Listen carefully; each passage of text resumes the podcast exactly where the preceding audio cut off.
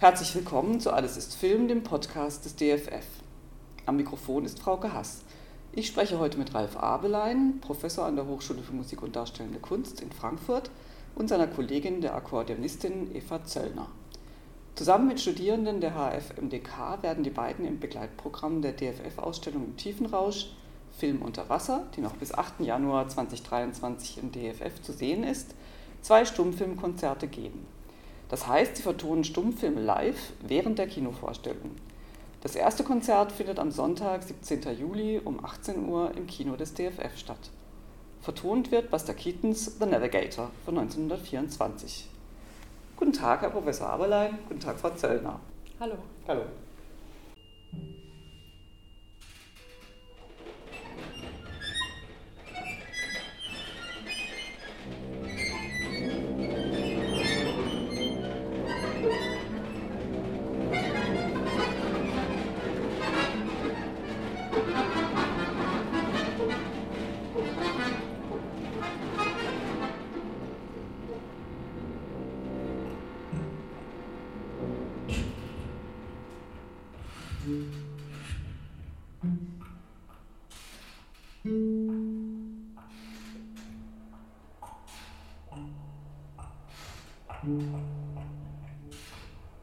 Das war ein kurzes Hörbeispiel aus Ihrer heutigen Probe.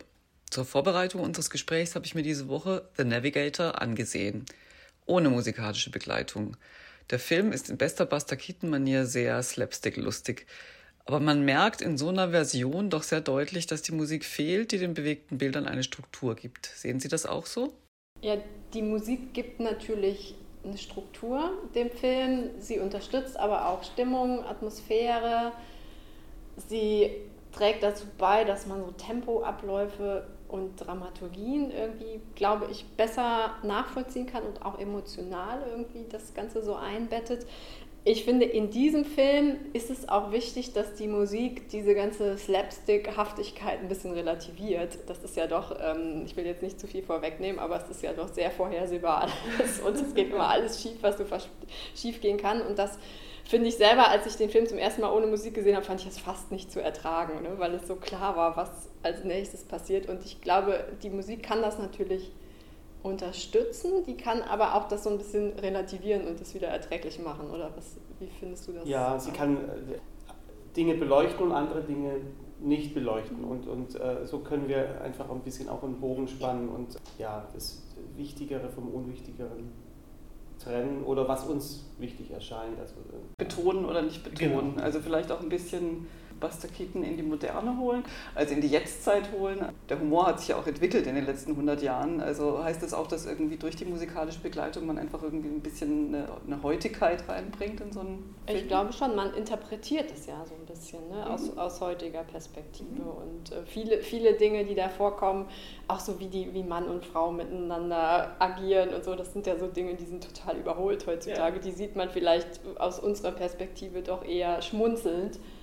Und naja, ich meine, das ist, ist ja immer so, äh, dass man als Künstler in der heutigen Zeit die Sachen dann interpretiert, wenn man sich mit äh, mhm. Kunst von vor 100 Jahren beschäftigt.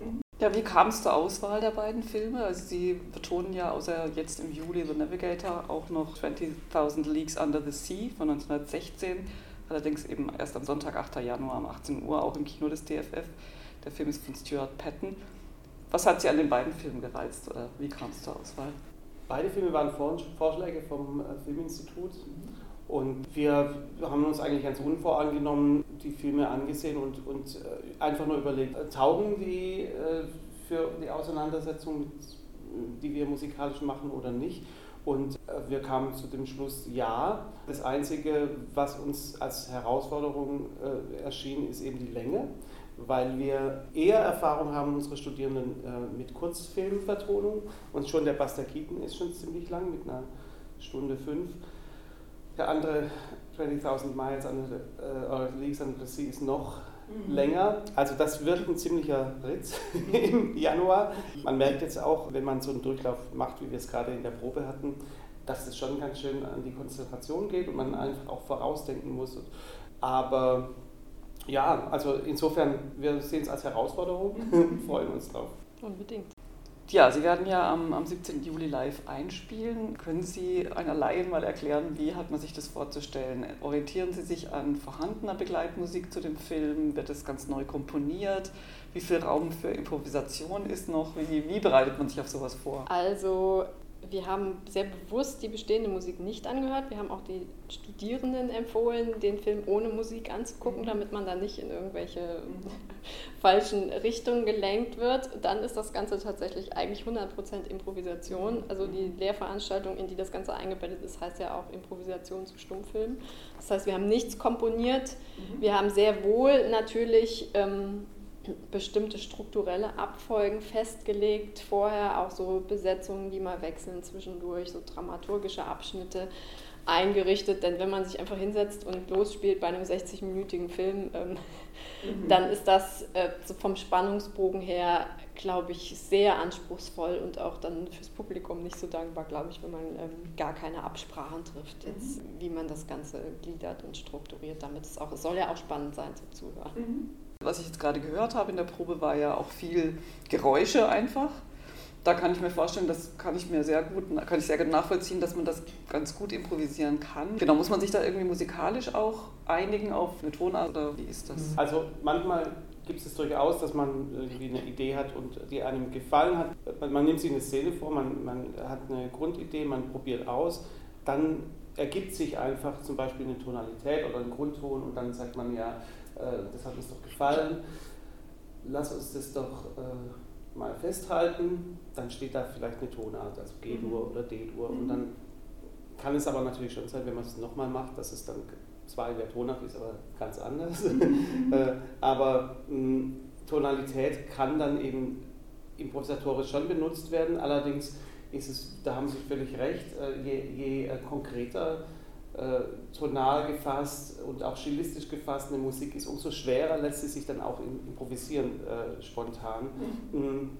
Und, und das auszuloten, dass es lebendig bleibt, dramaturgisch zum Film sich immer wirklich verhält und trotzdem musikalisch sinnhaft ist und nicht irgendwie abdriftet oder zu komplex wird, um es noch improvisatorisch bedienen zu können. Das ist, das ist was, was man lernen muss mit dem Ensemble. Und deshalb brauchen wir da auch Zeit und müssen auch proben. Ja? Also auch für Improvisation muss man proben.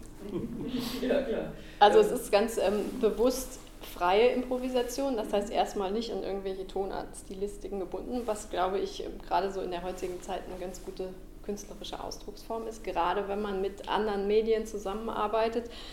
Und äh, die Herausforderung dabei ist, und das merken wir auch in der Arbeit mit den Studierenden, also wir sind ja sehr nah an dem Film musikalisch, man darf aber trotzdem nicht vergessen, auf die anderen zu hören und sich musikalisch gut zu einigen, denn das mhm. Ganze muss ja auch eine musikalische Substanz haben. Das heißt, man ist eigentlich konstant damit beschäftigt beim Spielen, deshalb ist das auch so konzentrationsmäßig anstrengend. Zum einen bei dem Film, zu sein und zum anderen zu hören, was die anderen machen und darauf zu reagieren und das alles in einen sinnhaften Zusammenhang zu bringen. Also das ist richtig schwer.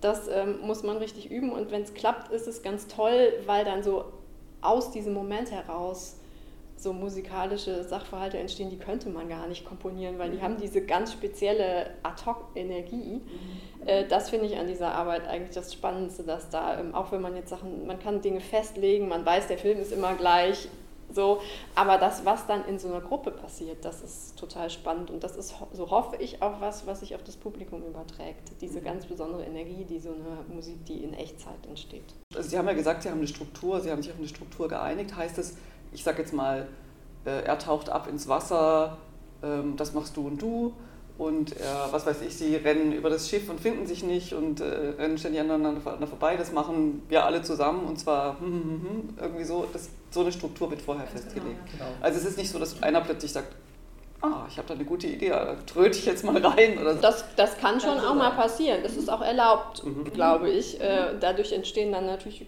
ganz besondere Momente, wenn jetzt einer in dem Moment den Impuls hat, ich möchte hier noch was hinzufügen. Aber, aber genauso haben wir es im Prinzip eingeteilt. Es gibt manchmal, manchmal sind Instrumente bestimmten Rollen zugeordnet, manchmal geht es einfach darum, eine Atmosphäre klanglicher Art zu schaffen. Mhm. Also da ähm, sind verschiedene Situationen denkbar in so einem langen Film mhm. gerade, damit es auch abwechslungsreich bleibt zum Zuhören. Also wenn wir jetzt alle von vorne bis hinten jeder gleichzeitig durchspielt, dann ist es vielleicht nicht so spannend zum Zuhören. Deshalb gibt es auch immer mal so kammermusikalische Konstellationen mhm. in der Besetzung zwischendurch.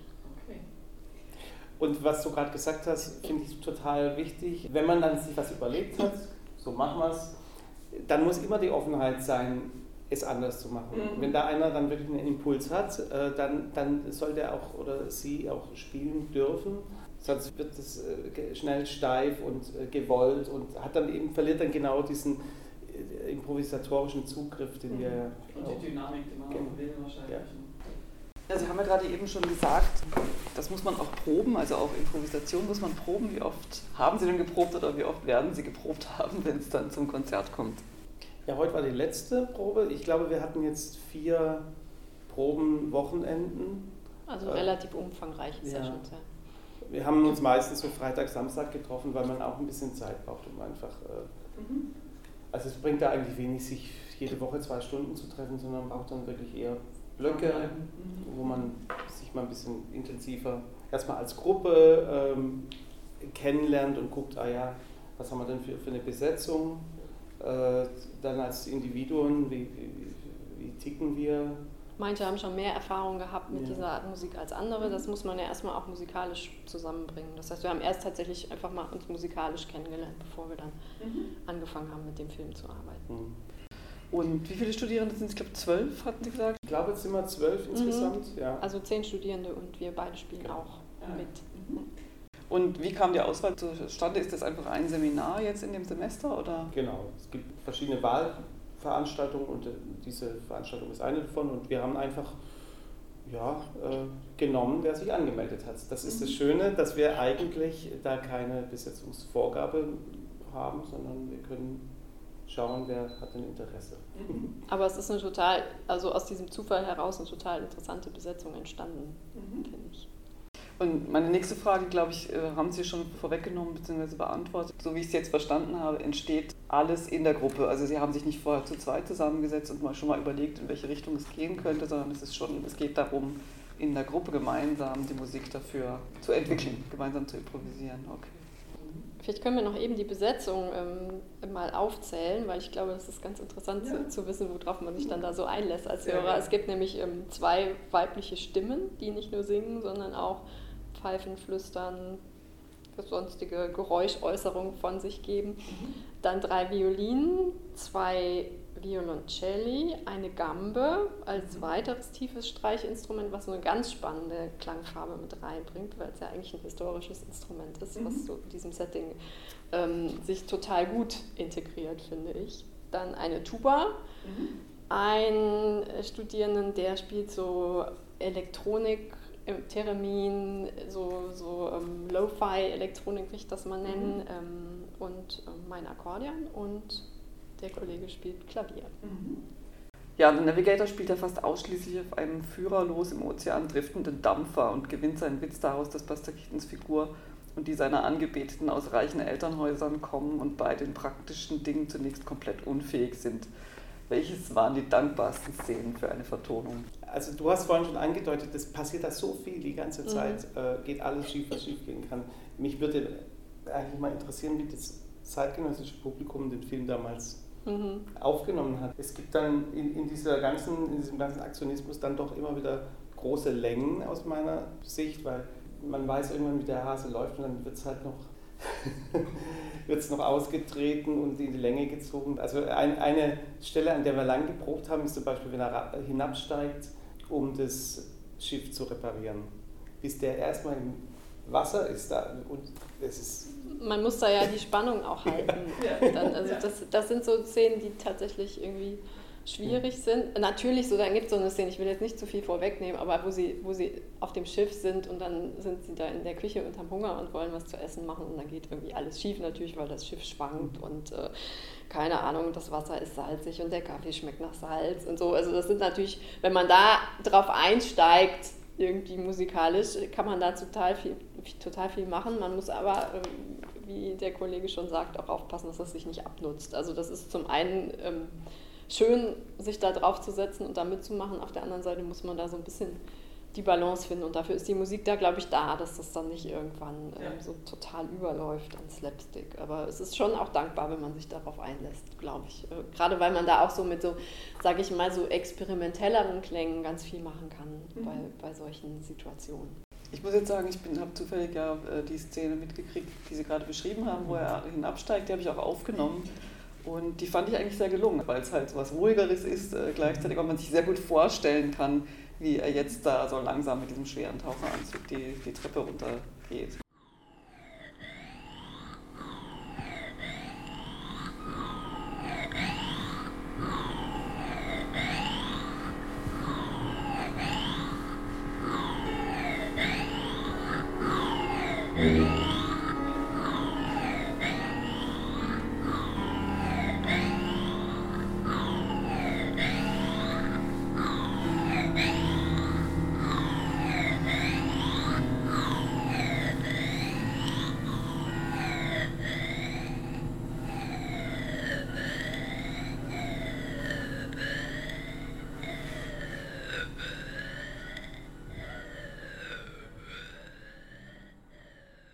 Glaube, was, was mich natürlich fasziniert, jetzt gar nicht so am, am äh, inhaltlich, sondern ich frage mich immer, wie, wie, hat er das gemacht? Und das war wahrscheinlich damals auch unglaublich schwierig und auch fürs Publikum faszinierend, ja, also diese Unterwasserszenen und dann, dann diese ganzen technischen, technischen Gadgets, ja, also da irgendwie, wenn, das, wenn die sich eingerichtet haben, es wird nicht einfach nur Kaffee gekocht, nein, der Kaffee wird dann irgendwie auch noch transportiert, so, so, so mit so einer Rutsche und so. Und, ja, also äh, diese Technikverliebtheit, das finde ich wirklich toll und äh, ähm, lässt irgendwie so Rückschlüsse, glaube ich, auf, auf diese Zeit auch da zu. Äh Wiewohl es ein Widerspruch in sich ist, weil die Idee ist ja eigentlich, dass die beiden total unfähig sind, irgendwas Praktisches zu machen und nachher sind sie die Obermechaniker ja, ja. letztendlich innerhalb von drei Wochen.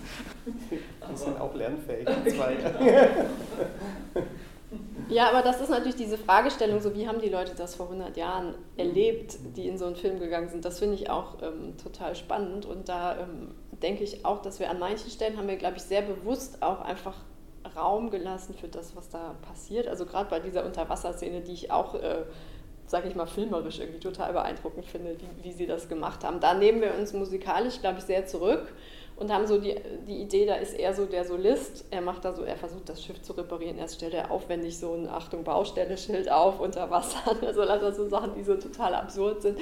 Und dann macht er da seine Sachen und kämpft zwischendurch noch mit so einem Schwertfisch. Und da ist, also glaube ich aus unserer Perspektive wirklich so, er ist der Solist und wir machen so diese Wasseratmosphäre. Da gibt es dann so mhm. mit Effektgerät so ein bisschen Stimmgeräusche und so. Da, da muss man dann, glaube ich, auch äh, einfach mal sagen, jetzt featuren wir mal das, was da filmerisch eigentlich für vor 100 Jahren total super gemacht ist und nehmen uns mal einfach zurück und äh, lassen ihn mal machen. So, solche Stellen gibt es dann natürlich auch. Und ich hoffe, dass das funktioniert auch in der Abwechslung, die das dann hat, so zwischen Aktionismus, wir machen jetzt ganz viel und sind sehr nah dran an der Aktion im Film und mhm wir machen jetzt einfach mal so ein bisschen ähm, Stimmung drumherum. Ja.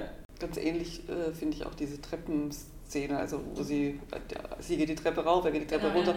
Die nervt einen ja fast ein bisschen, also weil sie so lang geht. Und gleichzeitig finde ich sie aber filmisch grandios. Also denke ich mir dann eben auch immer, vor 100 Jahren war, das, war sowas ja noch ganz neu. Und es ist so toll choreografiert. Also möchte auch nicht wissen, wie lange die üben mussten. Es ist so, so eine schöne Choreografie, also filmisch so wunderbar. Das äh, muss man schon bewundern, finde ich. Also auch wenn es ein einem vom Humorgehalt etwas in die Länge gezogen vorkommt. Ja, wobei diese Szene, das ist tatsächlich, ähm, glaube ich, meine Lieblingsszene, wo sie so an Deck immer aneinander vorbeilaufen und dann Treppe rauf und Treppe runter, die ist für mich eigentlich musikalisch am interessantesten, mhm. finde ich. Also auch in der Länge, die die hat, glaube ich, kann man die schon auch ähm, gestalten. Das hat mir so am meisten Spaß gemacht, macht mir auch beim Spielen am meisten Spaß, mhm. ne, weil sie sich immer so knapp verpassen und der eine geht rauf, der andere geht runter. Das ist, ähm, kann man sehr gut drauf einsteigen auf sowas. Ja, gab es besonders schwierige Szenen? Äh, erinnern Sie sich da? Oder haben Sie es gerade präsent? Also zum Beispiel heute hat man eine, eine, eine schwierige Situation, in den Film reinzukommen, äh, weil, also du hast es ganz treffend gesagt, Eva, wenn wir das Publikum schon in den ersten Minuten verlieren, weil wir die, die, die Hauptperson nicht richtig äh, charakterisieren, dann, dann haben wir irgendwie Thema verfehlt. Ähm, Also am Anfang müssen wir sehr ähm, plakativ eigentlich klar machen, was das für eine Katastrophe ist, dass sie seinen Heiratsantrag ablehnt. Ja, und, äh, da muss irgendwie eine emotionale Klippe erklommen werden und dann muss, muss er da mhm. runterstürzen. Also das, irgendwie, das, das müssen wir musikalisch irgendwie schaffen, damit, das, damit man da irgendwie äh, so absurd das ist, also an einem Tag überlegt, ich, ich heirate heute. und dann, äh, aber aber äh, genau, da muss eine Identifikation mit den Figuren und eine Charakterisierung stattfinden und dann dürfen wir uns auch ein bisschen entfernen hinterher. Aber ähm, als, als wir jetzt heute beim allerersten Mal die Szene gespielt haben, heute Morgen, das war, das war deshalb nicht, äh, nicht gut, weil, weil wir da einfach eben zu weit weg waren und, und, äh, und die Figuren uns da nicht, ja, wir haben uns dazu distanziert verhalten. Mhm. Man muss emotional irgendwie dabei sein bei den, bei den Figuren und auch bei dem, was man nicht sieht, was bei denen im Kopf vorgeht. Und das äh, ist nicht, dafür muss man den Film dann schon auch gut kennen. Mhm. Das ist dann aber gelungen im zweiten Anlauf. Das hoffen wir. also eine Sache, die ich noch schwierig fand, wo wir auch äh, mit den Studierenden länger drüber gesprochen haben, ist diese ähm, Problematik, also im Verlauf des Films gibt es ja so eine Stelle, wo sie mit dem Schiff auf einer Insel ankommen und auf dieser Insel gibt es ähm, Bewohner, die im Film als Kannibalen beschrieben werden und auch ähm, so dargestellt werden, wie man in den 1920er Jahren irgendwie sich das vorgestellt hat, ne? so die mhm. schwarzen Wilden, unzivilisierten. Ähm, was natürlich aus heutiger Perspektive irgendwie total, total krass ja, und eigentlich nicht akzeptabel ist und wo wir in der Tat auch sehr lange überlegt haben, wie reagiert man auf sowas irgendwie, wie verhält man sich dazu jetzt, wenn man jetzt sagt, ich möchte diesen Film aber gerne zeigen, weil das ist ein historisches Dokument und ich muss mich aber natürlich aus heutiger Sicht irgendwie dazu verhalten und wir haben jetzt irgendwie versucht, eine Lösung zu finden, wo wir uns einfach musikalisch dazu verhalten, in dem Sinne, dass es was, was wichtig für die Handlung ist, mhm. natürlich, weil es gibt da einen Bedrohungsmoment durch diese Menschen, das könnten aber natürlich auch Außerirdische sein oder irgendwas. in diesem Fall die sogenannten Kannibalen. Und wir versuchen da irgendwie handlungsbezogen mit umzugehen und das musikalisch distanziert irgendwie zu begleiten. Und ich glaube, wir haben da eine ganz gute Lösung gefunden. Ich fand es aber auch sehr schwierig, weil man hätte da, glaube ich, auch viel falsch machen können. Also ich hoffe, dass wir das jetzt gut gelöst haben. Das wird man dann beim Konzert sehen. Ja, das sind, das sind so Szenen in Filmen, die man inzwischen mit völlig anderen Augen sieht. Sie haben es ja eigentlich schon gesagt, äh, Sie spielen halt in der Gruppe. Es geht Ihnen darum, in der Gruppe was gemeinsam zu entwickeln. Meine Frage, gibt es bestimmte Instrumente, die sich besonders gut eignen und andere nicht so? Hat sich damit ja fast schon erledigt, aber vielleicht können Sie mir trotzdem was dazu sagen. Im Grunde eignet sich jedes Instrument. Das Klavier ist ein gefährliches Instrument. Das weiß ich aber äh, jetzt vielleicht nur deshalb, weil ich selber Klavier spiele. Also gefährlich deshalb, weil, weil es äh, ein äh, Harmonieinstrument ist, was viele Töne produzieren kann, was sehr laut spielen kann, sehr alles, alles zudecken kann und man muss es einfach so bedienen, dass man in der Gruppe sich da ein, einfügt. Grundsätzlich hat aber jedes Instrument die Möglichkeit, natürlich konstruktiv zu spielen oder eben auch sich, sich jetzt dem, dem Miteinander zu verweigern. Ja. Nur beim Klavier finde ich, sehr gefährlich, weil es halt so ein großer Kasten ist. Ja, wobei du eine gute Lösung gefunden hast, glaube ich, dadurch, dass du viel im Innenraum des Klaviers auch so geräuschhaftere, feinere Sachen machst. Das fügt sich dann sehr gut ein in den, in den Gesamtkontext. Ich finde hier ähm, jetzt speziell bei diesem Film, wo es auch irgendwie ganz viel so um oft latente Emotionen geht, aber doch sehr, sehr so um Menschliches und mhm. Emotionen, finde ich das mit den beiden Stimmen irgendwie ganz wichtig, dass wir die dabei haben, weil die ähm, nicht nur so, so singen können im weitesten Sinne, sondern mhm. auch irgendwie Sprachfetzen und äh, geräuschhaft. Das, das kriegt so was Menschliches dadurch. Mhm. Das äh, finde ich ganz schön. Und das ist aber auch wieder so, das finde ich auch, auch äh, wieder potenziell gar nicht so ungefährliche Stimme, weil, weil es natürlich äh, Stimme, wie, wie, wie sie jetzt traditionell gebraucht wird, ist halt dann immer die Haupt, mhm. Hauptperson. Ja? Die Sängerin, der Sänger ist dann, wenn Instrumente dabei sind, da ist der Fokus drauf und das, das ist jetzt halt hier nicht so. Mhm. Ich habe das Gefühl, dass, dass wir das auch sehr gut hinkriegen und wir werden auch mit Verstärkung arbeiten für die Stimmen, sodass man auch ganz leise Aktionen dann noch hörbar machen kann und äh, so gerade diese Schmatzgeräusche und so, mhm. so, Sachen, die dann äh, einfach wirklich nochmal eine andere Klangwelt geben. Ja, die Szene mit den Karten war ja Genau. auch, also dann habe ich auch gedacht, oh Gott, das, die geht ja auch sehr, sehr lang. Da sind aber eigentlich zwei Sängerinnen dabei, es war heute nur eine da. Also ähm, ich glaube, wenn die das zu zweit machen, dann trägt das schon Mhm. über, diese, Ja, über diesen ja. Abschnitt. Ja, das war eine interessante Lösung, fand ich auf jeden Fall. Sie hatten es ja schon gesagt, aber ich frage trotzdem auch nochmal, haben Sie eine Lieblingsszene äh, in dem Film? Also ich entdecke immer wieder neue, neue äh, Kleinigkeiten. Einfach so, so ein Gesichtsausdruck, eine, eine, eine, eine, Geste. Wir sind an Stummfilmen nicht mehr gewohnt. Und je öfter ich den Film schaue, umso, umso mehr merke ich, wie viel Detailarbeit da drin steckt. Und dass Mhm. wirklich jede Geste, jedes, jede Aktion einfach geplant ist und ganz genau getimed ist und äh, vielleicht in einem Timing, das wir uns heute jetzt nicht mehr so äh, als schlüssig vorstellen, aber es damals absolut auf dem Punkt war. Und äh, insofern habe ich nicht eine Lieblingsszene, sondern mir gefallen da schon immer wieder neue Sachen, äh, die ich entdecke. Ja, und das ist schon so, wie du sagst, äh, selbst wenn man den Film sehr gut kennt und wir haben ihn jetzt ähm, zur Vorbereitung wirklich häufig angeguckt, man entdeckt immer wieder so Sachen, die man, die man vorher noch nicht entdeckt hat, wo man denkt, Mensch, das ist äh, total spannend, dass, dass da jetzt so diese Kleinigkeiten plötzlich auftauchen.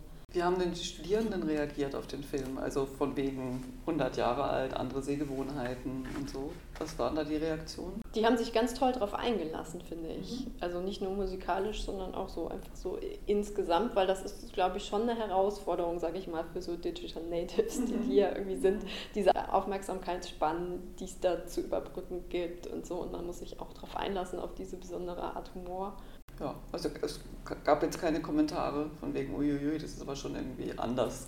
Nee, aber es gehört auch, ich glaube, zum Studieren dazu, dass man sich auf, dass man konfrontiert wird mit allerhand äh, Neuem. Ja, prima. Dann bedanke ich mich sehr für das Gespräch. Danke auch. Wir freuen uns aufs Konzert. Danke. Ja.